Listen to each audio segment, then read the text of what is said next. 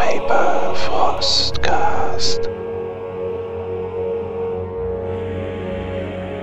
Moin Moin und damit willkommen zu einem Wintersturm der Sonderklasse. Ich begrüße euch und meine Mitpodcaster. Einen wunderschönen guten Tag, Martin.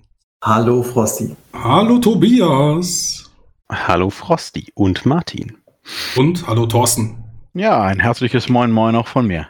Sehr gut. Aus Berlin. Wir nehmen teil bei der Winter-OPC und wir haben im Pottwichteln ein Thema bekommen und zwar Hidden Agendas oder Agendas. Das wurde uns zugespielt von ein paar Podcast-Freunden, ein paar Kollegen und zwar plus eins auf Podcast. Die habe ich bereits äh, schon das ein oder andere Mal bei mir erwähnt. Allerdings sind sie auch natürlich noch einmal unten verlinkt. Im Gegenzug haben die ein Thema von uns bekommen. Äh, was genau das dann ist, äh, erfahrt am besten auf der Seite von denen. Wie gesagt, einfach die äh, Links unten mal auschecken und bei denen reinschauen. Ähm, zwei Jungs, die über Horror im Rollenspiel reden, so ein bisschen Cthulhu. Und äh, die sind noch ein bisschen neuer, aber die machen das auf alle Fälle schon sehr großartig. So viel als Intro vorneweg. Hidden Agendas, Tobi, erzähl mal was. Ja, Hidden Agendas wäre jetzt nicht ein Thema gewesen, das wir sofort selbst ausgesucht hätten. Deswegen finde ich das durchaus interessant, das mal ein bisschen durchzurütteln. Hidden Agendas ist für mich vor allem abgehoben vom Ziel. Das ist auch das erste, worüber ich gleich sprechen wollen würde dann. Ähm, die Hidden Agenda ist ja gemeinhin so ein bisschen der erste Gedanke daran ist so eine Geheimniskrämerei, irgendwie ein Charakter, der Sachen macht, die nur ihn interessieren oder PvP springt in den Kopf, dass man möglicherweise dieses alte Klischee mit dem Dieb, der irgendwie die ganzen Mitspieler ausraubt und die also es eigentlich nicht mitkriegen können, weil er das halt im Geheimen tut und irgendwie mit dem Spielleiter hinterm Schirm würfelt. Aber Hidden Genders können ja auch sehr interessant sein, wenn man äh, dabei seine Mitspieler irgendwie im Hinterkopf behält. Ähm, und wir wollen das jetzt mal so ein bisschen erkunden und unsere eigenen Spielerfahrungen einbringen. Ist ja auch etwas weniger theoretisch als andere Sachen, die wir sonst machen, was ich ja sehr gut finde. Ja, ähm, also Thorsten heute auch direkt einen Einwurf. heute mal ein bisschen plauderiger als üblich. Ne? Wir, sind, wir sind trotzdem gut, ganz gut vorbereitet, denke ich. Wir haben uns äh, eine halbe Stunde vor dem Podcast diesmal nochmal beim Laufen Gedanken gemacht und die, die Tage davor das Ganze ein bisschen gären lassen. Aber wir fangen natürlich wie üblich an mit der Definition. So, anders geht das nicht. Martin, wie definierst du denn Hidden Agendas? Für mich ist, ist eine Hidden Agenda ein Ziel, das entweder ein Spieler oder ähm, eine Figur im Spiel, also äh, typischerweise dann eben ein, ein Spielercharakter verfolgt, von dem die Mitspieler nichts wissen oder von dem die anderen Charaktere nichts wissen, dann können es die Mitspieler durchaus wissen. Oder von dem die ganze Welt außenrum nichts weiß. Also es kann ja auch sein, dass die Spieler gemeinsam eine Hidden Agenda haben. Ähm da, da würde ich direkt eingreifen wollen und ähm, ich schlage vor, dass wir dieses Thema eher außen vor lassen. Denn die, äh, die geheime Agenda der Spielergruppe für sich stellt im Rollenspiel ja im Allgemeinen einen recht normalen Zustand dar. Du hast das ja sehr oft, dass, dass die, die Gruppe nicht offen über alle ihre Ziele kommuniziert. Das ist ja auch eigentlich abnorm. Das ist ja dann aber hidden gegenüber niemandem mehr außer NSCs. Ja, einen Punkt hätte ich noch, und zwar, äh, die Spieler haben gemeinsam eine Hidden Agenda gegenüber dem Spielleiter. Das wäre tatsächlich für mich noch so ein Sonderfall. Königsklasse PvP sozusagen. genau. Ein sehr seltener Sonderfall. Wenn es dann aus dem Himmel die Ambosse regnet. Lass uns doch mal ganz kurz technisch irgendwie einfach mal das Wort auseinanderreißen. Wir haben Hidden und wir haben Agenda. Was, was heißt das denn? Ähm, mhm. Ich möchte es auch ein bisschen abheben vom Ziel, weil äh, jeder hat ja, was ja eine Sache ist, die wir festhalten müssen, ist im Rollenspiel, ist ja ganz viel unausgesprochen. Immer. Also du hast ja immer so, so die, diese Randsachen, die irgendwie ergänzt werden oder im eigenen Kopf laufen. Wir haben ja schon mal über die gemeinsame Vorstellungswelt gesprochen und sowas, ganz am Anfang. Ähm, also im, im, ersten Podcast, nicht ganz am Anfang von diesem Podcast. Ähm, und ich denke, da muss man ein bisschen unterscheiden. Hidden Agenda ist für mich immer, also für mich persönlich etwas, was ein bisschen länger ausgerichtet ist. Wenn ich einfach nur äh, in der heutigen Session noch eine Sache vorhabe und nicht sofort allen irgendwie ankündige, dass ich das tun werde, sondern das irgendwann einfach mache, dann würde ich das jetzt nicht als Hidden Agenda betrachten. Ich denke, es geht dabei schon darum, dass man auch ein, ein größeres Ziel verfolgt. Deswegen ja auch Agenda, eine, eine Agenda ist ja äh, kann ja vieles sein, aber es ist ja schon mal irgendwie eine gewisse Planung ist damit dabei, irgendwie eine zielgerichtete äh, Arbeit auf etwas hin. So. Kann ja auch eine Charaktermotivation sein. Kann auch eine Charaktermotivation sein, das ist richtig, aber das ist halt wieder die Frage, äh, wie unterscheidet man das jetzt irgendwie von, dem, von der normalen Motivation, die jeder, die, die kennt ja im Allgemeinen auch nicht jeder. Den Charakter irgendwie ins Spiel aktiv einzubringen, ist ja Teil von Rollenspiel. Mhm. Ja, also ich meine, wenn ich jetzt zum Beispiel einen Kreuzfahrer spiele in einem historischen Rollenspiel, dann ist es ja keine wirkliche Hidden Agenda, dass ich regelmäßig Deus Vult rufen und Jerusalem befreien will. Das ist ja dann allen Anwesenden ein, einigermaßen klar. Es würde vermutlich niemanden überraschen, wenn ich das tue. Wenn ich aber den gleichen Charakter spiele und mein eigentliches Ziel ist es, den Malteserorden an die Muslime zu verraten, dann wäre das ja eine, ähm, eine geheime Agenda. Und dann ist immer die Frage, vor wem ist die geheim? Ähm, das hatte ja Martin schon gesagt. Ge wem gegenüber gilt das Geheimnis und für wen ist das Geheimnis? Also wenn ich jetzt zum Beispiel der Verräter in der Gruppe bin, was ein äh, klassisches Thema ist, was viele vielleicht aus ihrer Anfangsrollenspielzeit noch kennen, zumindest hatte ich das früher ganz häufig, dass es ständig in irgendwelchen Gruppen irgendwelche Verräter gab, dann ist das ja ein Geheimnis den anderen Spielern gegenüber. Und äh, was ganz anderes ist, wenn alle Spieler das wissen, das aber die Charaktere nicht wissen. Ich finde auch ganz interessant, dass wir das in der Struktur schon genauso benannt haben. Hidden Agendas versus das Ziel. Und was ist der Unterschied? Also nehmen wir an, wir haben eine Kampagne, wie auch immer groß sie ist, äh, dazu dann mehr in dem Wintersturm Nummer 14. Dann gibt es ja so etwas wie einen übergeordneten Plot, ein Ziel. Und die Hidden Agenda steht dem vielleicht nicht gegenüber, so dass sie äh, konträr läuft, aber sie hilft auf alle Fälle nicht, die das Ende der Kampagne zu erreichen, sondern sie läuft vielleicht so ein bisschen daneben. Ihr hattet am Anfang schon so ein bisschen gesagt, das könnte der Dieb sein, der dann seine Mithelden beklaut oder meinetwegen andere NSCs. Aber das hilft dann nur, um den Charakter auszuspielen, um ihn zu verwirklichen, um mein eigenes Ziel vor Augen dann weiterzugeben, weiterzureichen und dann eben anderen Leuten am Tisch meinen, äh, mein SC vorzustellen. Das hilft aber der Kampagne nicht.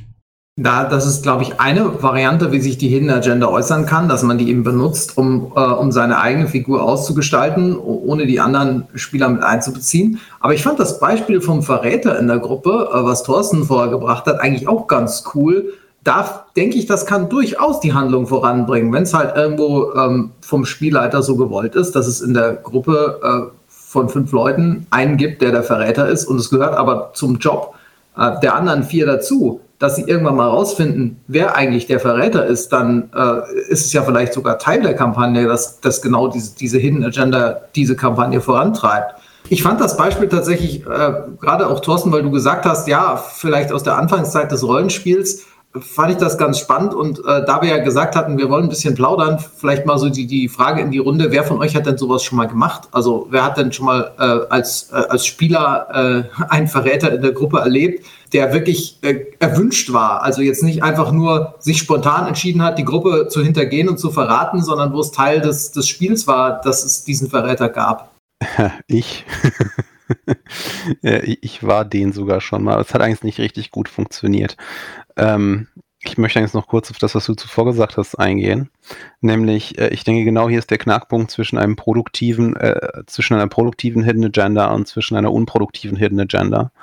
Am Ende des Tages nämlich die Frage, es gibt vor allem zwei wichtige Fragen, nämlich wie bringe ich es ins Spiel ein? Denn Rollenspiel ist ja nur, was gespielt wird am Ende des Tages. Was ich wirklich nicht ins Spiel einbringen kann, war nie, egal ob ich mir ausgedacht habe, wie toll das ist und äh, zum anderen, ob ich dabei die Mitspieler mitbedacht habe oder ob ich halt so meine kleine Solo-Show gemacht habe, die eigentlich nur dazu da ist, irgendwie meine Fantasie zu, zu bedienen. Äh, etwas despektierlich gesagt könnte man so sagen, so ein bisschen eigentlich die Masturbationsversion von Rollenspiel. Wenn ich die anderen nicht mit einbeziehe, sondern alles irgendwie alleine im stillen Kämmerchen mache. Das ist eine destruktive Art, damit umzugehen, denke ich. Wenn man eigentlich von Anfang an ein Auge darauf hat, wie man die anderen mit einbindet und vor allem, wie man daraus etwas macht, wo alle dann mitspielen können, dann kann das etwas sehr Interessantes sein. Was ich auch noch ähm, relativ interessant da finde, man könnte eine Themengruppe spielen, der Adlige und sein Gefolge. Und was dann eben sehr destruktiv wäre, wenn äh, der Pöbel draußen bleibt, während ich mich mit anderen Adligen unterhalte. Und es gibt dann ja sogar noch die äh, erweiterte Form, ähm, wo dann eben andere Spieler den Raum verlassen müssen oder eben nicht mithören dürfen, ähm, wie dann der Plot weiter gestrickt wird. Und wenn man dann eben der Adel mit Gefolge und dann eben alle anderen aussortiert, das ist dann natürlich nochmal das i-Tüpfelchen. Aber wir wollten ja auch so ein bisschen das Nähkästchen aufmachen. Also was habt ihr denn jetzt schon konkret erlebt? Tobias, ha habe ich dich vorhin falsch verstanden? Du hast schon den Verräter gespielt.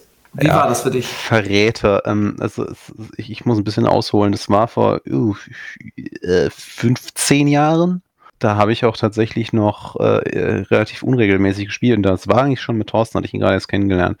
Das war Ähm, Star Wars, ne? Ja, das war Star Wars. Und mein Charakter hatte de facto, ja, wie soll man das nennen? Er war nicht besessen von einem alten Sith Lord, aber ähm, er Du hat- hattest, du hattest einen Pakt mit dem Geist eines, äh, eines Sith-Lords, der dich äh, keiner als äh, Huckepack-Wirt benutzt hat.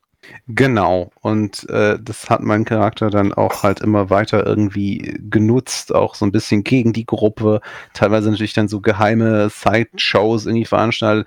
Und ultimativ hat das nicht so richtig gut funktioniert, weil das Problem war halt immer, de facto habe ich als Spieler angefangen, gegen meine Mitspieler zu spielen und nicht mit ihnen. Weil ich ja auch, äh, wenn man auch sehr schnell in dieses Mindset abrutscht, dass man jetzt irgendwie tatsächlich ähm, gegen die anderen spielt, was man aber nicht tut. Das ist tatsächlich eine Sache. Selbst wenn man PvP macht, ähm, also richtig knallhartes PvP machen würde in einem Rollenspiel, was ich übrigens für nicht besonders funktional halte, jenseits von taktischem Kampf. Selbst, selbst dann muss man ja immer irgendwie bedenken, die Leute am Tisch sind nicht deine Feinde. Mit denen zusammen gestaltest du das Rollenspiel. Und erst, was sie gemeinsam tut, ist tatsächlich das gespielte Spiel. Und ich habe dann da halt irgendwie, bin dann irgendwie das eine Mal weggegangen, habe da irgendwie, äh, dann hat dieser, dieser Cis-Geist halt irgendwie äh, Leute getötet und solche Sachen. Ich, also äh, tatsächlich ging überhaupt nicht schön aus am Ende. Ähm, mein Charakter ist am Ende gestorben, weil er untragbar wurde für die Gruppe. Also nicht, weil er irgendwie irredeemable gewesen wäre, aber weil irgendwie keiner mehr ihn noch so richtig mochte. Ähm, nicht mal ich. Damit war ich dann auch nicht so völlig glücklich. Das hat sich immer weiter gesteigert. Tatsächlich so ein ganz, tatsächlich, wenn man es mal aus der Sicht betrachtet, es eine Geschichte ist, dann wäre das so dieser klassische ähm, Fall in die Dunkelheit, äh, Verlust der eigenen Menschlichkeit. So, das, das war exzellent. Nur das Problem ist, es ist tatsächlich passiert und nicht nur äh, geplant irgendwie als Geschichte erzählt worden, sondern ähm, es ist etwas, was ich auch als Spieler durchgemacht habe. Aber das ist, hat nicht so richtig gut funktioniert. Martin, bitte, du hast eine Frage. Ja, dein Besessenheitsbeispiel finde ich ganz interessant, weil in dem Fall hast du ja eigentlich nicht nur einen, einen Charakter, sondern wenn du so willst, äh, du, du, hast, äh, du, hast, du hast einen Charakter, der, der noch den, den zweiten Charakter in sich trägt und ähm, was mich interessieren würde, ist, hat sich das für dich wirklich so angefühlt, als gäbe es einen Unterschied? Also als könntest du jetzt sagen, zum Beispiel, wenn, wenn dieser Beherrschung durch den Sith Lord ver verschwunden wäre, diese Besessenheit, dann, dann hättest du gewusst, wie, die, wie dein, dein, deine Figur, dein Charakter sich andernfalls verhält. Äh, Da, Moment, da muss, ich, da, da muss ich ganz kurz was einwerfen. Das ist nämlich genau der Knackpunkt dabei gewesen. Es war keine Besessenheit. Der Charakter ist nicht ferngelenkt gewesen. Es gab also keine fremde Macht, die Besitz von Tobis Charakter ergriffen hat, sondern es gab eine boshafte Entität, die ihm anhaftete, mit der er Händel treiben konnte, die ihn manipuliert und verführt hat. Genau, das ist der interessante Punkt, weil Es war also tatsächlich eine Hidden Agenda. Der Charakter paktierte mit einem bösen Wesen, aber er tat das freien Willens. Ist das so ein bisschen Ja. wie Professor, ich glaube, Quirrell heißt er bei Harry Potter Teil 1, der dann ähm, Voldemort hinten in seinem Gesicht trägt? Äh, also es hat sich nicht physisch gezeigt. Aber Nee, nee. So, so kann ich es verstehen. Also ein, ein gewollter äh, Pakt mit einer machtvollen De, de, de, ja, de facto kannst du auch ein Stück weit so ein bisschen vorstellen. äh, Also wir haben es ja auch ausgespielt, ne? Also der, der, der NSC, also dieser Sith Lord hat ja auch mit mir geredet und alles. Also er wurde ja gespielt vom Spielleiter, also von Thorsten. Wir haben da natürlich auch Dialog geführt und so weiter und so fort. Das hat auf jeden Fall zum Problem geführt, weil man muss ja irgendwie den Dialog vor den anderen verbergen, weil die sollen ja nicht wissen, wo, wozu der mich anstiften will und so weiter und so fort. Heute machen wir sowas tatsächlich nicht mehr. Am weil Tisch würden jetzt die Zettelchen rumgeschoben werden, die für allerlei Misstrauen sorgen. Ja, Wer oder man sie verlässt den Raum. Ne? Das hat es früher auch bei uns oft gegeben. Ja, das Problem war tatsächlich, es entstand Misstrauen zwischen den Spielern und nicht Misstrauen zwischen den Charakteren. Und das ist nicht gut, weil es den, den Zusammenhalt in der Gruppe geschwächt hat, beziehungsweise auch teilweise das gemeinsame Spielerlebnis beschädigt hat. Äh, Thorsten, du möchtest noch was dazu sagen? Ja, ich würde tatsächlich an der Stelle ganz gerne einen Bogen zurückspannen, nämlich zu etwas, was Frosty am Anfang schon gesagt hatte, äh, was ich für diese gesamte Thematik zentral finde. Nämlich Frosty hatte ja ko völlig korrekt erwähnt, dass äh, geheime Charakterziele möglicherweise in Konflikt stehen können mit dem, Sch- mit dem Ziel der Gruppe. Nicht wahr, Frosty? Das hat, also, gebe ich das richtig wieder? Ja, ja, genau. Also die Gruppe hat irgendwas vor und das sei es dann eben, dass sie den, den Bösewicht aufhalten wollen, wer auch immer es ist. Aber durch die Mhm. Aktionen eines einzelnen oder weniger Spieler, Spielerinnen wird das dann eben verzögert. Das kann Gut. hilfreich sein, das kann aber eben auch sehr nerven.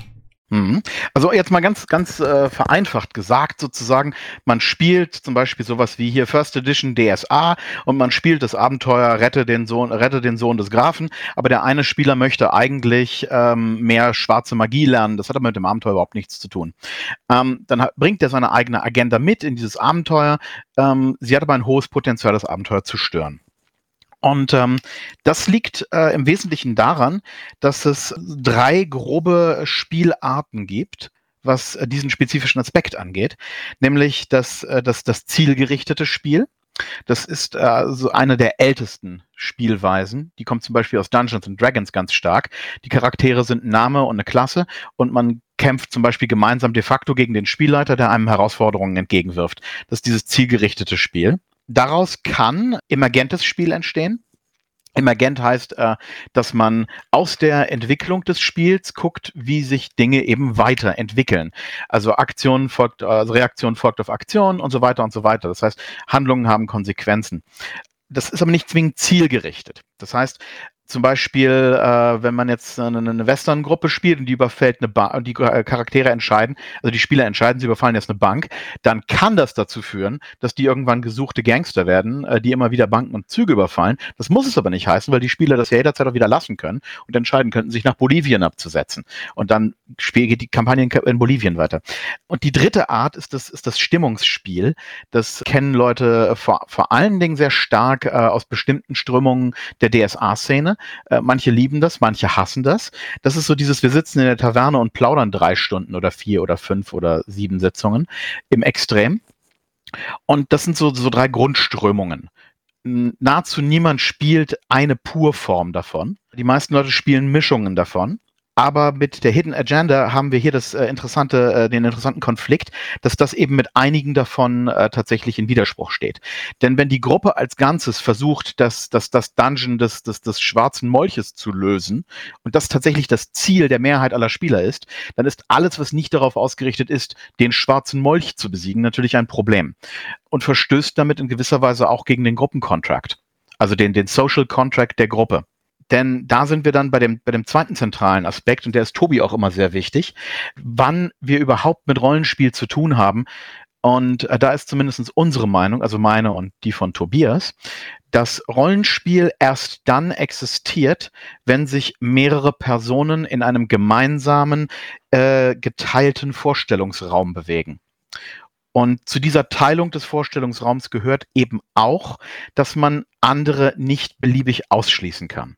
Das, was du jetzt gerade gesagt hast, dass mehrere Leute in der, in der Gruppe eventuell unterschiedliche Ziele verfolgen, dass eben einige nicht diesen äh, Dungeon des schwarzen Molches lösen wollen, finde ich, ist im weiteren Sinne natürlich schon eine, eine Hidden Agenda, aber es ist nochmal ein Unterschied dahingehend, ähm, dass einigen der Spieler vielleicht gar nicht so bewusst ist, dass sie eine Hidden Agenda haben, wenn, nur weil sie vielleicht jetzt gerade Charakterspiel betreiben wollen. Äh, ich ich glaube, im Gegensatz zu dem Beispiel mit dem Verräter, wo relativ klar ist, dass man etwas hat, was man, was dem Spielziel äh, der Gruppe zu, zuwiderläuft oder zumindest der, dem, dem Ziel der anderen äh, Spielercharaktere, ist einem das bei dem unterschiedlich präferierten Spielstil, der dann die Hidden Agenda darstellt, gar nicht unbedingt klar. Ich wäre da jetzt nicht draufgekommen, wenn du das nicht in Zusammenhang gezogen hättest.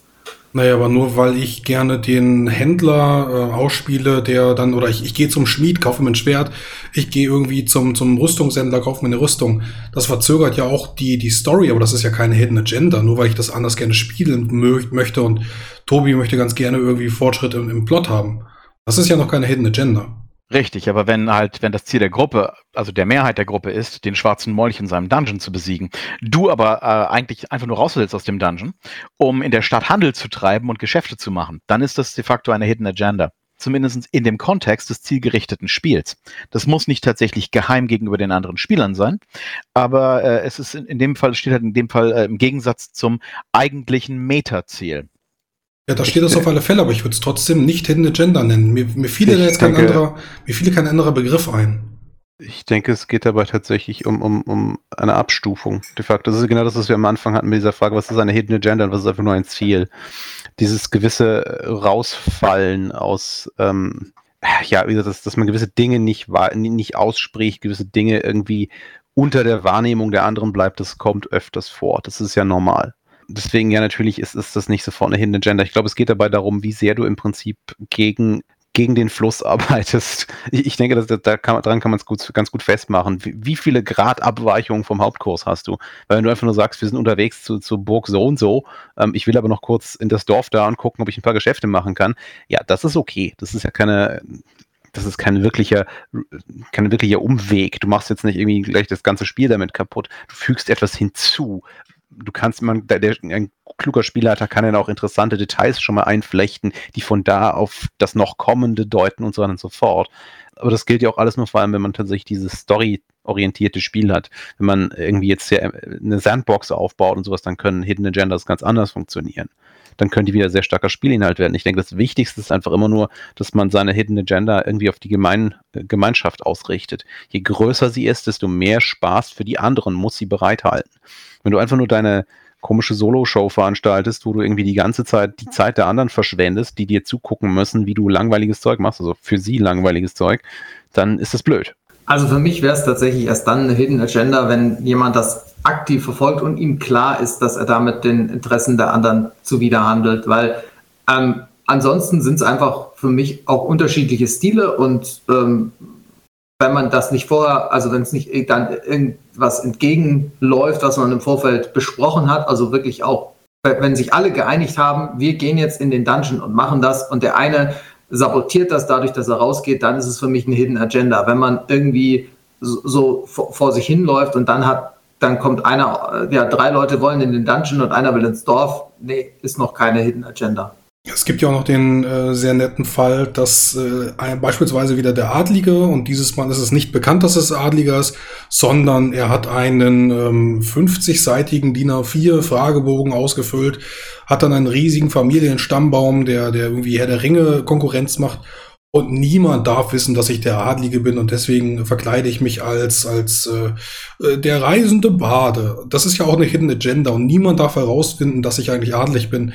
Gibt es natürlich, vielleicht bereichert es das Spiel, vielleicht auch nicht, aber das ist ja auch genau das, was Thorsten schon äh, irgendwann in der Mitte gesagt hatte, dass solange es nicht wichtig ist oder solange es nicht ausgespielt wird, bringt es den Plot nicht weiter oder es existiert schlicht nicht. Da kann ja auch niemand dich drauf anspielen. Der Plot ist gar nicht so wichtig. Es existiert nicht. Es ist nicht Teil des Spiels, weil das Rollenspiel ist eine gemeinsame Erfahrung. Äh, ich denke, dass tatsächlich, wo du das gerade gesagt hast, hier mit diesem ähm, geheimen Adligen, ich meine, das ist de facto, das ist ja einfach, könnte genauso ein Geheimagent sein, der nicht aktiviert wurde oder was auch immer. Charaktergeheimnisse sind ja eigentlich auch Teil von dem Gesamtkomplex. Ob du jetzt ein Ziel damit verfolgst oder einfach nur ein Geheimnis hast, das du irgendwie eingeschlossen hast, das macht ja keinen Unterschied für die Praxis erstmal. Der Punkt ist, glaube ich, tatsächlich, Hidden Agendas wären erst dann interessant, wenn sie aufgedeckt werden. Nicht solange sie nur in deinem Kopf sind. Äh, erst durch das Aufdecken werden sie Teil des Spiels, erst durch das Aufdecken erzeugen sie einen Konflikt, erst durch das Aufdecken kannst du etwas tun. Das Und erst durch das Aufdecken werden sie Teil des gemeinsamen geteilten Erzählungsraums, des Vorstellungsraumes. Ja, deswegen sollte, sollte jedes, jede Hidden Agenda und jedes Geheimnis sollte auf sein Aufdecken hin geplant werden und nicht auf sein Geheimhalten. Weil sonst passiert das, was, was ich hatte, als ich hier dieses Star Wars-Ding hatte vor 15 Jahren. Dass ich das irgendwie die ganze Zeit spiele und immer weiter irgendwie super simulationistisch mich da in die, in die Bredouille äh, reindrösel, dass dann rauskommt und wir alle keinen Bock mehr auf meinen Charakter haben. Das darf nicht passieren, das ist blöd. Das, da hatte ich natürlich auch keine Erfahrung mit sowas und wusste auch nicht, ja, es geht darum, dass es rauskommt und sei es, dass meine Freunde mir helfen können, anstatt dass ich die ganze Zeit versuche, meine Mitspieler irgendwie da rauszuhalten, so gut es geht. Ja, zu dem gemeinsamen Erfahrungsschatz äh, hatte Martin ja eben nochmal gefragt. Da kann ich an dieser Stelle auch mal was einwerfen. Und zwar war ich Spielleiter und ich habe dann einen unserer Geweihten gefragt, ob er einen Pakt haben möchte. Ich weiß nicht genau, ob ich da schon mal drüber geredet habe mit euch. Zumindest ähm, hat dann die Gruppe auch gewusst, dass er Paktierer ist. Auf einer OT-Ebene, aber innerhalb des Spiels wussten alle, irgendwann wird es rauskommen. Wir arbeiten jetzt genau an dem Zeitpunkt, wie es rauskommt, damit wir ein besonders schönes Erlebnis haben. Das hat mal mehr gut funktioniert, das hat mal weniger gut funktioniert. Aber ich bin auch jemand, der sagt, dass ich dann diese Metaebene äh, ganz gerne versuche hochzuhalten und ich erwarte von meinen guten Spielern und Spielerinnen, dass sie dann eben mit solchen Informationen umgehen können und die dann eben nicht destruktiv benutzen, um mit dem Finger auf ihn zu zeigen, haha, du bist ein Paktierer. Nein, ähm, das weißt du jetzt natürlich OT, aber IT eben nicht. Das ist ja auch eine Spielstilfrage, Frosty.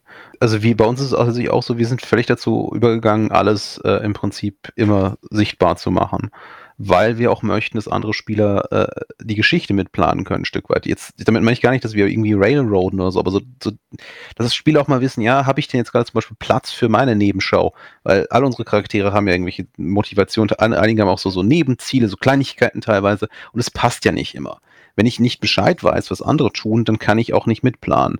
Äh, oder auch einfach so was Simples wie, sorge ich dafür, dass mein Charakter im richtigen Ort ist, um dann auch noch mit abzureisen? Oder sage ich dann, nee, nee, nee, der ist gerade im Keller und sortiert seine Kartoffeln. Naja, ähm, unser Spielstil ist ja auch im Prinzip ein Magenta-Spielstil. Ähm, allerdings mit einer Zielsetzung. Das heißt, wir, wir, wir, wir norden ja im Prinzip unsere Kompassnadel immer wieder gemeinsam, navigieren danach aber nach Karte und Kompass. Richtig. Und deswegen muss ich halt wissen, was andere tun, damit ich mein Verhalten noch ein bisschen darauf anpassen kann. Das ist ein kooperativer, äh, kooperativer Stil, der auf eine der auf das Erleben und Erzählen einer Geschichte aus ist. Aber ja. eben nicht, nicht, nicht das Anhören einer Geschichte. Das ist ein guter Punkt. Deswegen, das ist wichtig. Du, wenn du natürlich sagst, ja, wir machen PvP, knallhart. Ähm, so richtig schön, wir sind ein Haufen äh, Schweine und irgendwie, wir alle haben völlig unterschiedliche Ziele, aber sind irgendwie zusammen, warum auch immer. Ähm, dann ist es wieder was ganz anderes. Dann geht es ja auch so ein bisschen darum, dass die Spieler sich so ein bisschen tricken wollen. Dann hast du ja de facto Secret Hitler. Also dieses äh, lustige Spiel. Das ist ein, Karten, äh, ist ein Gesellschaftsspiel, das muss man dazu Ja, einer ist der Secret Hitler. man muss rausfinden, wer, bevor er ähm, die Macht an sich reißt. Das Interessante mit diesem PvP-Problem, finde ich persönlich nämlich, das äh, ist nämlich, dass die, die meisten Hidden Agendas, die, also die, die meisten geheimen Ziele, die geheim sind vor den anderen Spielern, an sich missbräuchlich sind am Grundkonzept der Spielgruppe an sich.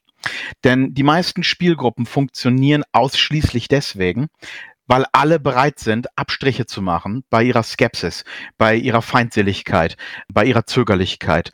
Äh, Spielercharaktere sollen ja idealerweise etwas schneller miteinander klarkommen, als das zwingend simulationistisch der Fall wäre. Wenn ich jetzt aber einen Charakter in diese Gruppe einbaue und der hat ein geheimes Ziel, das sich zum Nachteil der anderen Spieler auswirkt, nicht zwingend zum Nachteil ihrer Charaktere, Nachteile der Charaktere, super. Man kann auf Charaktere raufhauen, wie man will. Ähm, aber der sich, ähm, dass sich negativ auswirkt auf das Spiel meiner Mitspieler, ähm, betrüge ich meine Mitspieler und zerstöre damit langfristig auch die Gruppe. Denn diese Spieler werden, werden ihr Verhalten anpassen, wenn das häufiger vorkommt. Und werden misstrauischer werden gegenüber neuen Charakteren, werden inquisitorischer werden. Und das ist in der Regel dem Spiel nicht zuträglich. Aber der Bleed, aber der Bleed. Ja, der, der, der unvermeidbare Bleed in dem Fall, ne? Ich meine, stell dir mal vor, du spielst einen äh, geheimen Assassinen, so, der, niemand weiß, dass der ein Assassine ist, alle denken, der ist so ein Gaukler.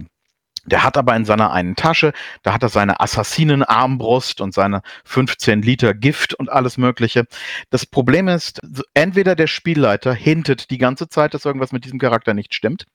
Und dann wird das sehr schnell eskalieren. Oder aber der wird nicht entdeckt werden, weil keiner von den anderen Charakteren wird einfach zufällig bemerken, dass der Gaukler eine verdächtig schwere Tasche hat, dass es immer so komische glucksende Geräusche macht, wenn er die schultert. Und dann ist ja auch noch das Ding, möchtest du wirklich, dass wenn du, äh, wenn du eine Rollenspielgruppe äh, hast und in der, in der Stadt passiert meinetwegen ein Mord, dass das Erste, was die Spieler machen, ist, einander zu verdächtigen? Das, das dreht sich dann sehr schnell im Kreis. Deswegen in den meisten Gruppenkonzepten äh, funktioniert das meiner Ansicht nach überhaupt nicht. Und ich denke, ich weiß auch, woran es liegt.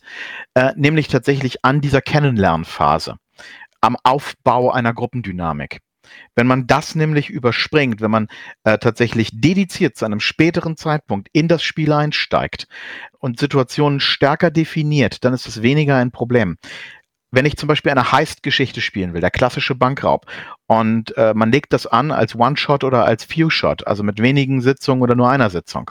Und ich als Spielleitung mit den Spielern zusammen erarbeite am Anfang, ihr seid diese Gruppe von Gangstern, die sich aus verschiedensten Gründen kennen und die sich zusammengefunden haben, um diesen Heist zu planen dann ist es weniger ein Problem, wenn einer von den Charakteren ein Geheimnis hat. Tatsächlich kann man so eine Gruppe sogar so aufbauen, dass nahezu jeder in der Gruppe irgendwelche verschachtelten Geheimnisse hat, die dann aber im Spiel zum Tragen kommen müssen und die das Spiel allesamt interessanter machen sollten, anstatt es zu beenden. Nämlich zum Beispiel, wenn es sowas ist wie ähm, der, der, der, eine, ähm, der eine Dieb in der Gruppe haut plötzlich ab mit dem gemeinsam gestohlenen Diamanten und will den nicht an den Auftraggeber übergeben, sondern an die Mafia, weil die seine Schwester verschleppt haben. Und das wussten die anderen Spieler und die Charaktere nicht. Dann kann das sehr spannend sein. Was es aber nicht spannend machen würde, wäre, wenn der Spielleiter den anderen Spielern sagt, so übrigens, für euch das Spiel ist vorbei, ihr seid alle tot, denn Martins Charakter hat euch alle vergiftet mit der Siegespizza nach dem Heist und ähm, hm. ja, jetzt spiele ich nur noch mit Martin weiter. Selber schuld, ihr habt nicht auf Sinnescherbe gewürfelt. Genau. Oder ihr habt zu schlecht gewürfelt. Also dann ist, das Geheimnis übergriffig oder destruktiv. In jedem Fall wird, werden die anderen nur in sehr, sehr seltenen Fällen sagen, hurra, was für eine coole Wendung, das macht richtig Spaß.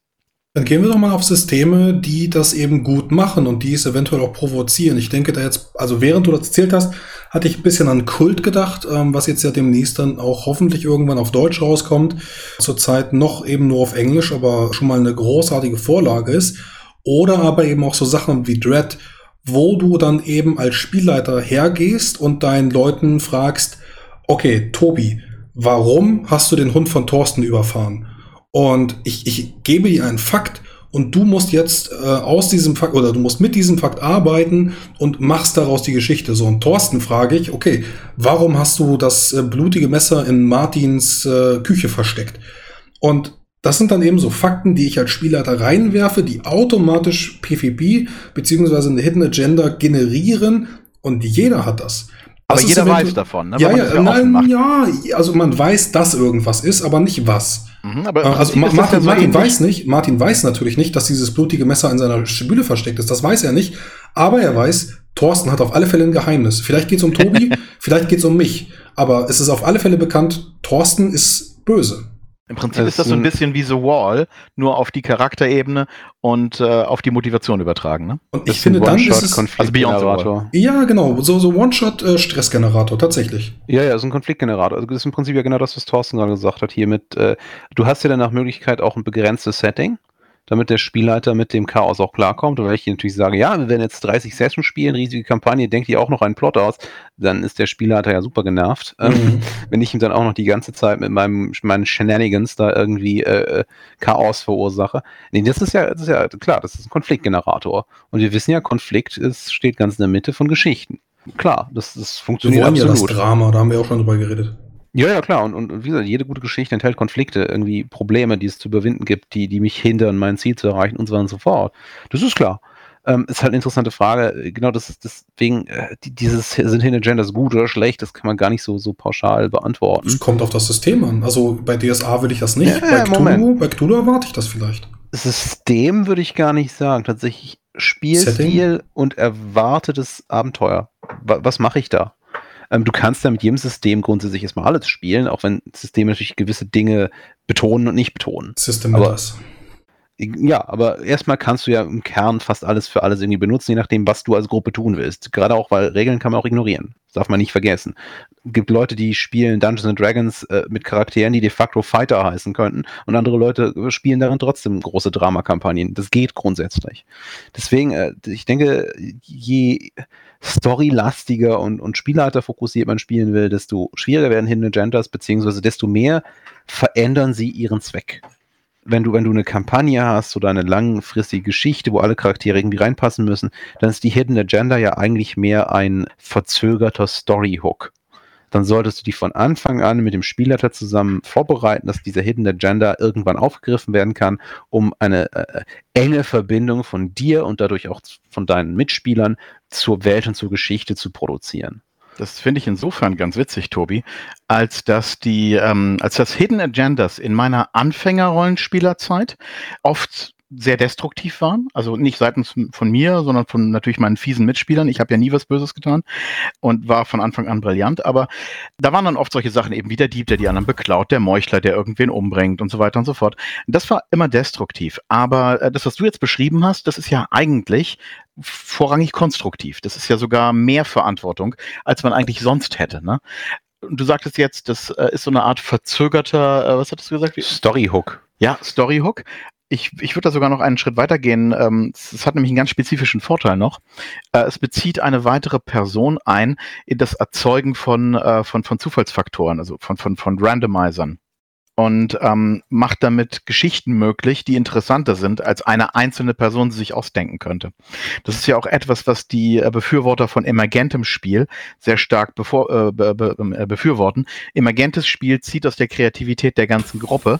Das zielgerichtete Spiel alleine für sich nur aus der Kreativität des Spielleiters oder potenziell noch des Autoren oder der Autorin ähm, und führt sehr leicht zu Railroading, was dann schnell zu Langeweile führt.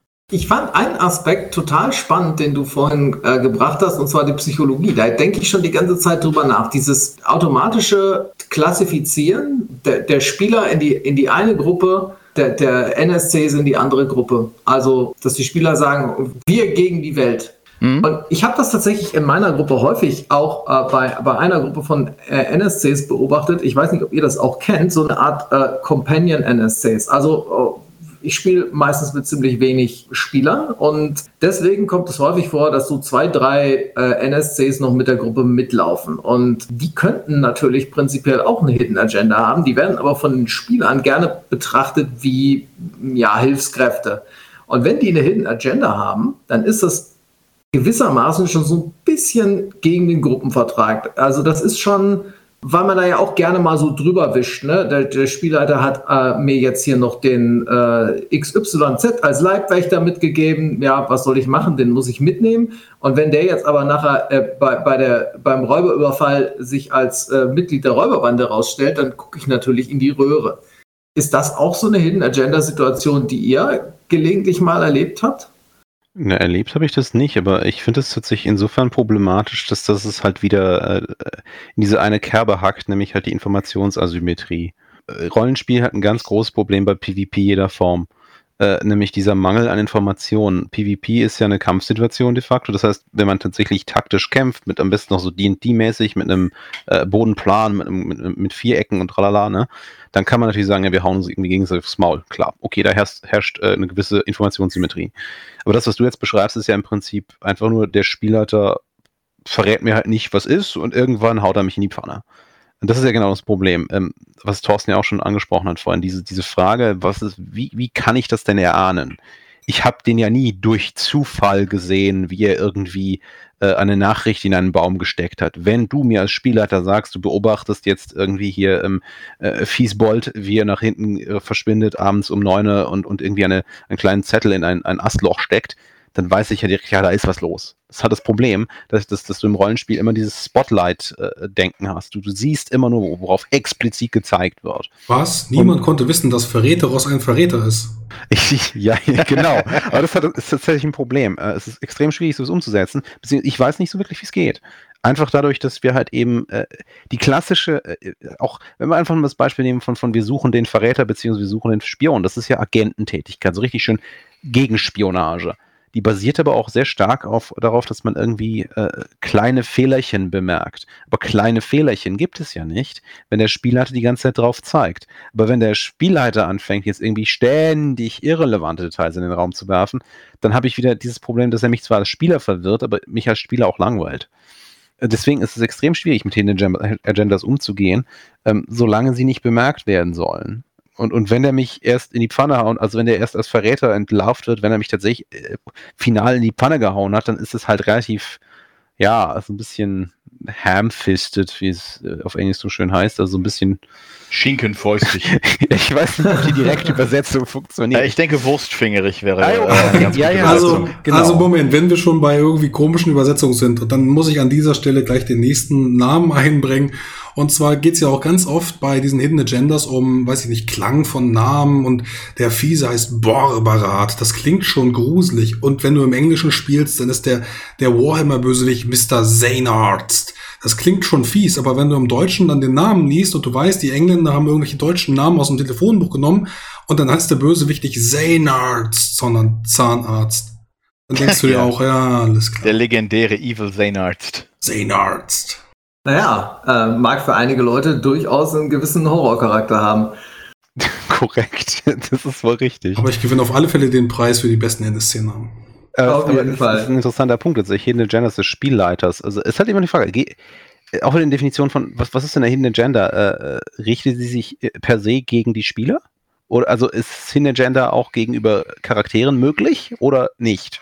Also ich glaube, Ähm. du willst auf Biegen und Brechen einen Twist erzeugen, wie es eben im, im Roman der Fall ist, wie es in guten Serien der Fall ist. Und du willst alles auf diesen Twist, auf das Entdecken von, oh mein Gott, er war die ganze Zeit der Böse oder er war die ganze Zeit der Gute. Das willst du eigentlich haben, aber das funktioniert eigentlich Muss aber nicht. Ja, aber, Muss ich glaub, aber das, nicht. aber das willst du, glaube ich, mit dieser. Moment, wir, äh, Thorsten und ich hatten gestern ein Beispiel erarbeitet, das tatsächlich eine unserer Meinung nach positive Hidden Agenda ist. Ähm, wir hatten ein bisschen gegrübelt, ja, was ist, wann funktionieren Hidden Agendas, wann sind sie positiv und wann negativ? Darüber sind wir auch auf die Idee, also auf den Punkt gekommen, dass wir es halt wichtig finden, dass eine Hidden Agenda auf das gemeinsame Spiel ausgerichtet ist. Also dass, dass, dass man niemals eine Hidden Agenda haben darf, die sich darum dreht, dass man sich selbst irgendwie erhöht, sondern dass man immer alle im Blick haben muss. Weil sonst ist es kein gemeinsames Rollenspiel. Und da haben wir uns halt gedacht, ha, wir haben hier ein Beispiel, nämlich eine Wilder Westen. Wir spielen ja aktuell diese Western-Kampagne. Angenommen, man spielt eine Gruppe Pinkerton Agents, also äh, hier diese, diese Detective Agency, die auch so ein bisschen Geheimdienst war, for hire. Das sind jetzt, sagen wir mal, zehn Leute, ne, fünf NSCs, fünf Spieler und die sind unterwegs und jagen irgend so so eine Verbrecherbande. Und erwischen irgendwann einen von denen, nennen wir ihn mal, was weiß ich, den, den Zahnarzt. So, sie fangen also den Zahnarzt, das ist natürlich nur sein Spitzname, ähm, verhaften den, schleppen den in eine Scheune, fesseln ihn und sagen, ja, ey, hör mal, äh, rück raus, wo, wo ist denn die Bande versteckt? Und am nächsten Morgen ist er weg. Und es kommt raus, ja, Martins Charakter den befreit. Warum denn? Warum hat er den, den, den, den Verbrechern geholfen? Und Martin sagt hat, ja, mein Bruder ist Teil dieser Bande und ich will ihn da raushauen, unbedingt. Also mein einziger Weg rauszufinden, äh, also mein, meinem Bruder irgendwie äh, jetzt nicht in die Pfanne zu hauen, weil wir hätten ihn ja dann alle erschossen, ähm, im Hinterhalt, war zu verhindern, dass wir sie jetzt äh, überraschen können. Aber wir können ihm jetzt folgen, denn ich habe dafür gesorgt, dass er Frostys Pferd klaut und Frostys Pferd ist ja neu beschlagen. So, jetzt habe ich Deswegen hat das ganz distinktive Hufspuren und die können wir erkennen. ne? Das heißt, wir, ich habe das Spiel nur verändert, ist aber nicht äh, beschädigt. Das ist genau das, wo du vorhin ja gesagt hast, ich, ich schade den anderen äh, durch, durch die Hidden Agenda. Ähm, in dem Fall ist das ja nicht der Fall. Also ich, ich, ich, ich habe ja jetzt nicht unbedingt einen Schaden erzeugt. Das, das kann man jetzt unterschiedlich sehen. Die sind jetzt gewarnt. Ja, okay, aber das, das ist ja durchaus was, das hätte ich vielleicht gar nicht unbedingt nur als Hidden Agenda machen müssen. Das ist, da- da- das ist ja das, was du jetzt mir, mir gerade hier pitcht. Das hättest du ja vielleicht als, äh, als Spieler auch deinen Mitspielern pitchen können und sagen, wir machen das so. Da ist Ja, mein dann- Bruder dabei, ich warne die. Ja, aber Ähm, dann ist das ja dann nicht hätten die- interessant. ja, aber die hätten ja durchaus vielleicht gesagt, ja, okay, ka- klar, kein Problem. Das ist ja, Ja, nicht so, als, natürlich. ja, eben. Aber es ist langweilig. ja, das stimmt. Das ist Okay, langweilig, auf, aber, aber der Punkt, was ich sagen Wir können will, das auch ist, twisten, ne? ja, Äh, drehen wir das mal um. Machen einen Banküberfall draus. Eine Gruppe überfällt eine Bank. Einer der Charaktere hat als Hidden Agenda das Ziel, sich zu rächen an dem Filialleiter dieser Bank, weil der ihm das Mädchen ausgespannt hat. Ein anderer Typ will möglichst viel Geld kriegen für die Krebsoperation seines Bruders. Und ein dritter Typ möchte unbedingt ins Fernsehen um jeden Preis. Dann haben die unterschiedliche Ziele und alles wird dazu führen, dass diese Situation sich anders entwickelt, dass sie möglicherweise also sehr wahrscheinlich eskaliert und die Charaktere in Konflikt miteinander bringt. Und keiner von denen könnte aber offen darüber sprechen. Weil wenn der eine Typ zum Beispiel sagt, oh, ich, vielleicht nehmen wir ein paar Geiseln, das äh, sorgt für viel Presse, sagen die anderen, bist du völlig bescheuert? Und wenn der andere sagt, ich, ich möchte auf jeden Fall den Filialleiter verprügeln und den demütigen und, äh, und, und Ich habe Bock, äh, das zu spielen. Ich habe jetzt so Bock, das zu spielen. und dann ist Ja. da noch dieses Geheimnis in diesem Banktresor, was wir genau, eigentlich dann wollen. Exakt. Und dann ist da der eine Typ, der, der überhaupt kein Interesse an dem Geld hat, der nur da ist, um an das Schließfach zu kommen, wo der Erbschein drin ist von seinem Onkel, der ihn enterbt hat oder sowas. Oder wo die geheimen Dokumente Die sind, die ihn entlasten oder irgendwas in der. So. Und dann hast du tatsächlich eine Situation, wo keiner von denen einfach darüber sprechen kann. Äh, und auch bei Tobis Pinkerton Beispiel zum Beispiel äh, jetzt mal. Ich habe ähm, mega Bock, das zu spielen. das sind die besten Geschichten eigentlich, ne? Aber wenn jetzt der eine dann zum Beispiel sagen würde, ja, hört mal Leute, ähm, mein Bruder ist bei dieser Bande, dann sagt der Chef dieser Operation mit sehr großer Wahrscheinlichkeit, cool, das war's, du bist raus. ja, Fahr, du, fahr zurück nach Washington und sag Alan, er soll dir einen anderen Job besorgen. Wir werden darauf achten, deinen Bruder als Letzten zu erschießen. Vielleicht ergibt er sich ja. Worauf ich raus will, ist, es, es gibt ja Ziele, die sind überhaupt nicht miteinander vereinbar oder sogar völlig widersprüchlich. Und es gibt Ziele, die stehen sich vielleicht gegenseitig so ein bisschen im Weg. Aber man kann noch mit ein bisschen Goodwill sich einigen, dass man, dass man alle Ziele erfüllt. Und das Beispiel mit dem Bankraub, das du jetzt gebracht hast, äh, natürlich ist es für jeden nachteilig, wenn er sich auf die Ziele der anderen auch einlässt. Aber er könnte prinzipiell, also prinzipiell ist es immer noch möglich, dass alle ihr Ziel erreichen. Das heißt, sie müssen nicht unbedingt zu 100% gegeneinander arbeiten. Es ist definitiv ein Konfliktpotenzial da, aber ich glaube eben die Hidden Agendas, die am Ende den Spielspaß bereichern können, sind die, die potenziell den Ausgang haben, dass es dann doch noch für alle irgendwie gut geht und dass nicht auf jeden Fall mindestens ein Spieler in die Röhre guckt, weil dann hast du auf jeden Fall Frust am Spieltisch. Genau, darum geht es ja. Also das waren ja jetzt auch explizit Beispiele, wo wir denken, dass es funktioniert. Also bei dem Bankraubbeispiel dreht es sich darum, dass die Hidden Agendas das Spiel ganz stark mitgestalten. Und bei dem anderen geht es darum, äh, dass ein Spieler ähm, aktiv das Spiel spannender macht, um zu verhindern, dass es halt irgendwie alles so läuft wie gedacht auch. Weil es ist ja immer so ein bisschen ein Problem, wenn man zu gute Pläne hat und die funktionieren irgendwie alle exzellent, dann langweilt man sich ja zu Tode. Ich meine, es darf auch nicht immer alles schief gehen, aber irgendwie, äh, wenn alles irgendwie passiert wie geplant, dann kann der Spieler doch sagen, ihr macht das dann. Und das ist ja abgehakt und erledigt. Deswegen, äh, das, das, was du sagst, ist ja im Prinzip das, was wir vorhin gesagt haben, nämlich, dass man unterscheiden kann zwischen konstruktiven und destruktiven Hidden Agendas de facto. Also halt konstruktive Hidden Agendas haben das Spiel der Gruppe im, im, im Auge und äh, destruktive Hidden Agendas drehen sich darum, dass man selber irgendwie sein eigenes Ding drehen will, nach Möglichkeit irgendwie auch noch gegen die anderen Spieler. Was ich auch halt mhm. halt aber immer wichtig finde zu beachten, ist, dass man eben die Spieler und die Charakterebene unterscheidet. Ich kann ein schädliches, in Anführungszeichen, Ziel haben, also eine Hidden Agenda, die mein, mein Mitsp mein, meinen Charakteren, also mit denen ich zu tun habe, irgendwie äh, Probleme bereitet, aber gleichzeitig den Spielern eine Menge Spaß macht. Das ist super cool.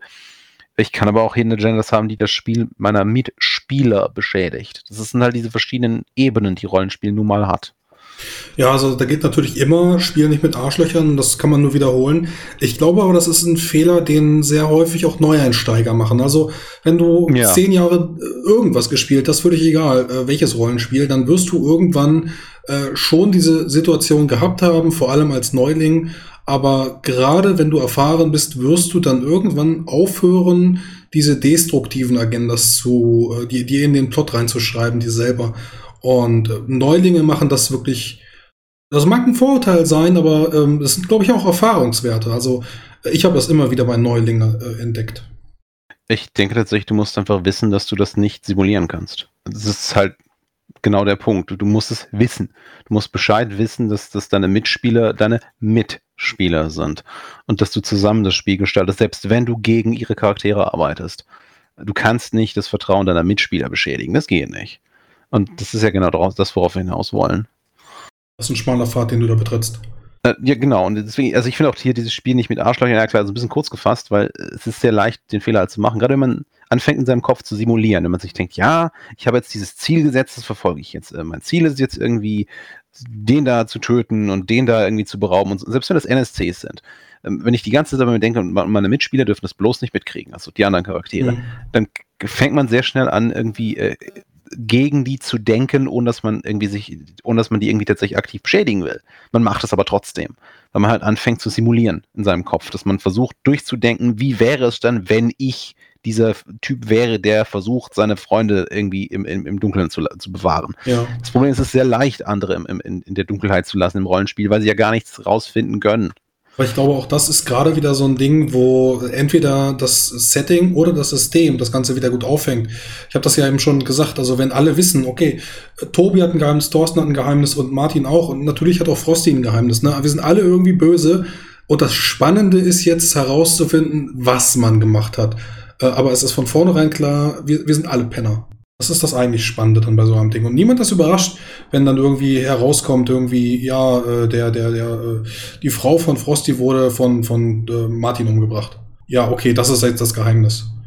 Was mir gerade eingefallen ist, das mag jetzt ein bisschen off-topic sein, aber ein, ein Spielstil, äh, ich weiß gar nicht, ob man das so sagen kann, von dem ich so das Thema Hidden Agenda sehr, sehr prägnant kenne, ist Live-Action-Rollenspiel. Also da ist es aus meiner Erfahrung sehr, sehr häufig so, dass äh, verschiedene Spieler Hidden Agendas haben, verfolgen und das auch einen großen Teil dessen ausmacht, ähm, was, äh, was gespielt wird. Und wenn ich mir jetzt so überlege, was ich, was ich äh, jetzt mitgenommen habe aus dem, was ihr gesagt habt, dann glaube ich, macht das vor allem, das funktioniert deswegen besser, weil man genau dieses, dieses Nebenläufige, diese, diese ganze Wahrnehmung davon, wie Leute sich verhalten, weil man die eben wirklich hat, weil es, weil es nicht irgendwo explizit angesprochen werden muss, sondern weil es tatsächlich eine Chance gibt, irgendwo jemandem draufzukommen bei dem, was er macht, indem man ihm äh, hinterherläuft und, und einfach zufällig was entdeckt, was der sieht, ohne dass der Spielleiter irgendwie die Aufmerksamkeit drauf lenken muss. Was denkt ihr darüber?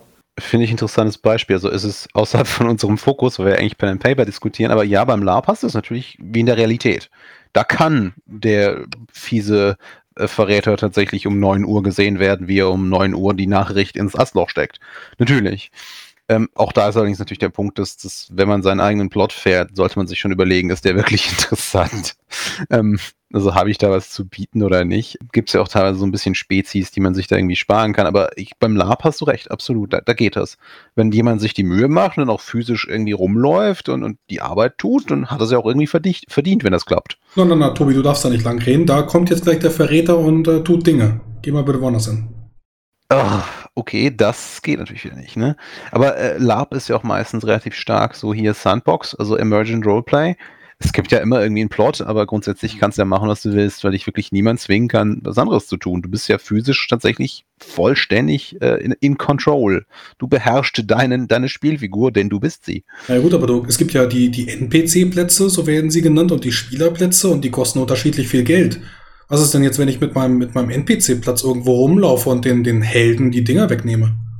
Dann haut dir vermutlich die Spielleitung auf die Finger, wenn es rauskriegt. ja, das ja, ist ja Metagaming. Das, das, ist ja wieder um, der ähm, Social Contract. Aber hier zum Thema Emergent, äh, zum Thema Hidden Agenda und Lab, da habe ich tatsächlich ähm, ein, ein Erlebnis zu, ein persönliches. Und zwar, wo äh, ich und meine Frau und ein paar andere Leute, wir sind zusammen aufs Lab gefahren und wir sind da als Gruppe auch hingefahren mit gemeinsamen Charakterkonzepten und so weiter und so fort.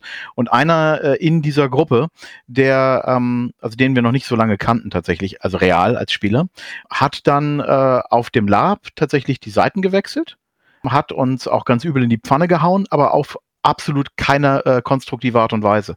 Also halt richtig destruktiv. Er hat halt dieses Grundvertrauen maßlos missbraucht. Er hat ähm, mehrere Charaktere halt gezielt kaputt gemacht und das endete dann damit, dass wir ihm gesagt haben, tja, ist ziemlich weit draußen hier. Wird spannend, wie du nach Hause kommst. In unserem Wagen fährst du nicht wieder mit nach Berlin. Ähm, Was? Ja, äh, das war eine, war eine super Arschlochnummer. Ähm, das, war ein, das war ein schönes Scheiß-Wochenende. Schön Lape der Sahara betorst. Ja. Mach's gut, hier ist ein Massaker-Dister. Ich habe Lachen gemacht. hey, aber äh, das, das war halt ein, ganz krasser Bruch des, äh, des, des Gruppenkontraktes und ähm, das war in, insofern für uns nicht akzeptabel. Wir waren stinksauer auf den. Und äh, der hat sich dann eine andere Mitfahrgelegenheit suchen können. Ich meine, er hätte ja auch ein Taxi nehmen können. Er ist ja nicht bettelarm gewesen oder ah, sowas. So Wer ein Arschloch ist, trägt die Konsequenzen davon, ein Arschloch zu sein. Das kommt vor. Ich meine, äh, ich bin ja nicht nett zu Menschen, die mir gerade gezeigt haben, dass äh, meine Unterhaltung, mein, äh, meine Freizeit und meine Interessen ihnen völlig am Arsch vorbeigehen. Ja, im Kern geht es so wieder genau um das Gleiche. Also, dass du halt gegen das Charaktere und Spieler eben nicht das Gleiche sind. Und dass man auf der Spielerebene das Vertrauen nicht brechen kann weil äh, gemeinsames Rollenspiel nun mal bedeutet, dass man sich gemeinsam darauf verlässt, dass alle irgendwie so ein bisschen für die anderen mitverantwortlich sind, weil es ist ja immer so, wenn, wenn, auch wenn, wenn keiner Entscheidungen trifft zum Beispiel, dann wird das Spiel langweilig. Das heißt, wenn jemand Entscheidungen trifft, dann muss ich ihn dabei auch irgendwie unterstützen und so weiter und so fort. Das, das klassische Problem. Aber ich, ich finde auch, das ist jetzt ganz gut zusammenfasst. Wir haben schon mal festgestellt, beim LARP ist es also genauso wie beim Pen and Paper die, die Gruppe ist irgendwie auch auf der Spielerebene natürlich äh, gemeinsam im selben Boot. Auf jeden Fall habe ich jetzt mir fest vorgenommen, dass mein nächster Lab-Charakter Verräteros heißt. Verräteros, der, äh, der Gutwillige. Ja, äh, aber ich glaube, damit haben wir auch die äh, Themen äh, von dem Pottwichteln gut abgedeckt. Was meint ihr? Ich glaube, plus eins auf Podcast kann zufrieden sein. Wir haben jetzt äh, grob eine Stunde miteinander diskutiert. Ich glaube, da ist eine ganze Menge bei rumgekommen. Bevor wir uns jetzt noch einmal wiederholen, äh, ich glaube, wir haben eine ganze Menge angesprochen.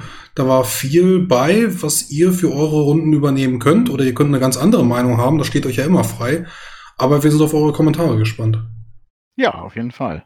Tobi, wie kann man uns denn Kommentare schreiben?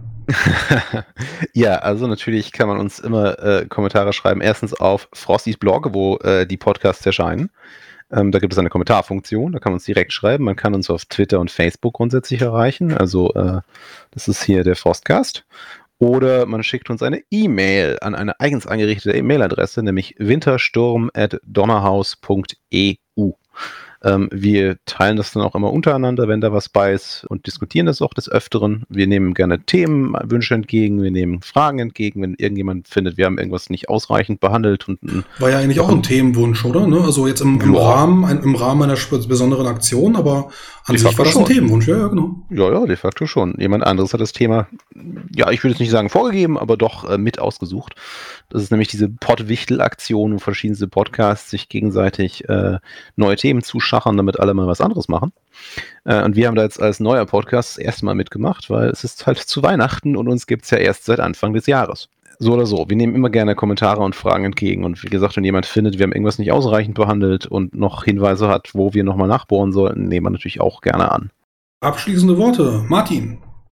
Ja, äh, wenn ihr eine Idee habt, was unsere Hidden Agenda mit diesem Podcast war, dann schreibt uns bitte. Genau, Frosty hat ein geheimes Ziel, was er noch nicht offenbart hat, und das werdet ihr erst im Laufe der Kampagne erfahren. Ne, Der ich weiß schon mal, dass, dass Martin Frostis Frau umgebracht hat. Das hat er Ja, das ist- das ist laut gesagt. Das ist eine Meta-Information. und irgendwo sein Gaukler mit 15 Liter äh, Gift und alten Muscheln im Gepäck. Nein, ähm, auf jeden Fall, wir freuen uns immer über Kommentare. Ich fand das Thema auch tatsächlich grundsätzlich recht interessant. Es ist keins so von den typischen Themen, über die wir sonst so reden, weil äh, es ja mehr so ein bisschen locker, so, so, so ein sehr praktisches Problem. Wir haben ja eher die Tendenz, uns so ein bisschen äh, mit, mit theoretischen Diskussionen auch zu beschäftigen. Deswegen fand ich das doch recht schön. Ich glaube, wir haben es auch ganz gut geschafft, trotz des praktischen Themas theoretisch zu werden. Ja, klar.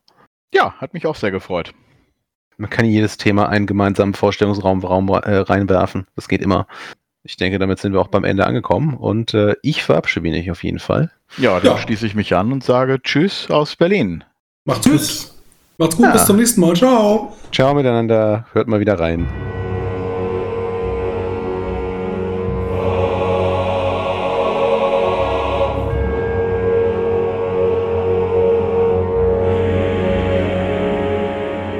Das Lied im Eingang und im Abspann wurde mir wie immer freundlicherweise zur Verfügung gestellt von Erdenstern, komponiert von Andreas Petersen. Mehr Informationen findet ihr unter erdenstern.com.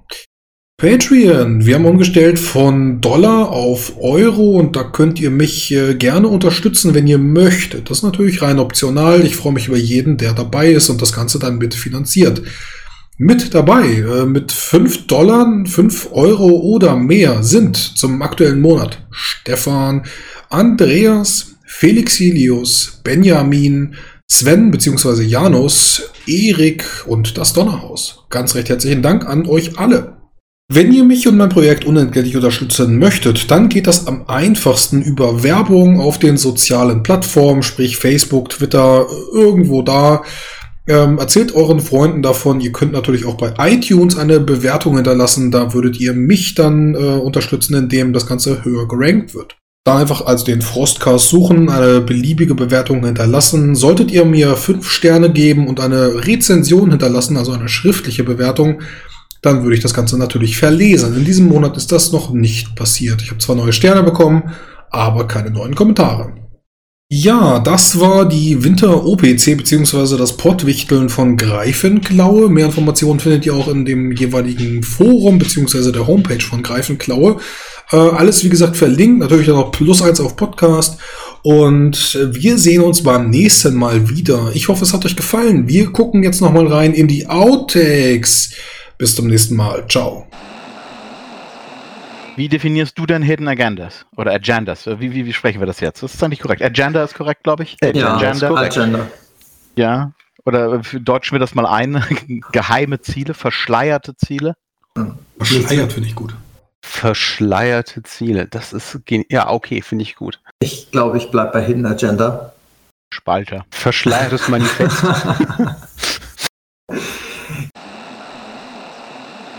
Das doch. Top. Kann ich euch noch kurz eine Anekdote erzählen, die, jetzt, die ich jetzt nicht auch noch da reinpacken wollte? Ja, klar. Ähm, nämlich, äh, ich habe tatsächlich mal Verräteros gespielt. Ah. Also mehr oder weniger, mehr oder weniger buchstäblich. Und zwar, und zwar bei, und zwar bei Shadowrun. Mhm. Ähm, ihr, ihr wisst ja sicherlich, äh, wenn ihr schon mal Shadowrun gespielt habt, dass ähm, äh, einige Leute doch recht krude und merkwürdige Charaktere spielen. Ne? Also hier eh, ehemalige äh, Special Forces Sniper Scouts oder ähm, ehemalige KGB-Agenten oder sowas. Und ich habe äh, einmal äh, als mehr eigentlich als soziales Experiment. Ich habe einen Charakter gespielt, äh, der war FBI-Agent. Und der war FBI-Agent. Und ähm, wenn Leute, wenn andere Spielercharaktere den gefragt haben, was seine Qualifikationen sind, dann hat, habe ich denen gesagt, naja, ich bin ein FBI-Agent. Äh, ich bin hier, um euch alle hops gehen zu lassen. Ich habe jahrelange Erfahrung äh, in, meiner, in meiner Arbeit bei der Infiltration von kriminellen Organisationen und so. Du bist ja Zwinker, Zwinker. ja, ähm, das fanden immer alle sehr witzig. Und der Punkt ist eben, ich habe das halt tatsächlich gemacht. Ich habe das vorher dem Spieler damals immer gesagt. Das ist so gut. Und am Ende habe ich die halt hops gehen lassen. Und das hat halt immer funktioniert. Das war irgendwie frustrierend, weil alle haben gedacht, das ist ein Scherz. Ähm, ich fand das saukomisch, aber ich habe auch festgestellt, dass alle anderen Anwesenden das nicht saukomisch fanden. Aber meine also, Frage an dich, also in, inwiefern kann ich da jetzt auf einer Metaebene eingehen? Weil äh, du, ich kann ja nicht sagen, okay, dann machst du jetzt bei uns nicht mit, weil wir ziehen jetzt dieses kriminelle Ding durch. Viel Spaß, ja, such dir den nächsten für, Charakter aus. Ja. Für den Fall hatte ich einen zweiten Charakter ah, dabei. Ja, ja, ja, ja, du mich auch. Ja, aber das kann man natürlich nicht, damit kann man natürlich nicht rechnen. Ne? Aber das ist schon, das ist schon ziemlich, äh, das ist schon ziemlich, äh, naja, ich will jetzt nicht sagen fies, aber äh, zim, auch, auch, ziemlich ausgeklügelt, äh, das so zu machen. Also dann auch noch mit den Erwartungen so zu spielen, nicht schlecht. Ja. Aber es war halt letztendlich destruktiv. Ne? Das ja, ist halt das Problem. Es, ja. es, braucht halt das Vertrauen der anderen. Denn dieser Bluff hat ja nur funktioniert, weil sie dachten, es wäre ein Witz. Ja, ich mache mal eine Lab-Kampagne mit euch im Himalaya und dann lasse ich euch zurück. Ich dachte, wir spielen jetzt diesen Banküberfall. auch gut. Ja, gut, aber ähm, andere verkaufen das für 10 Euro als PBTA-Playbook mit drei Seiten. Ja, es funktioniert. Lame.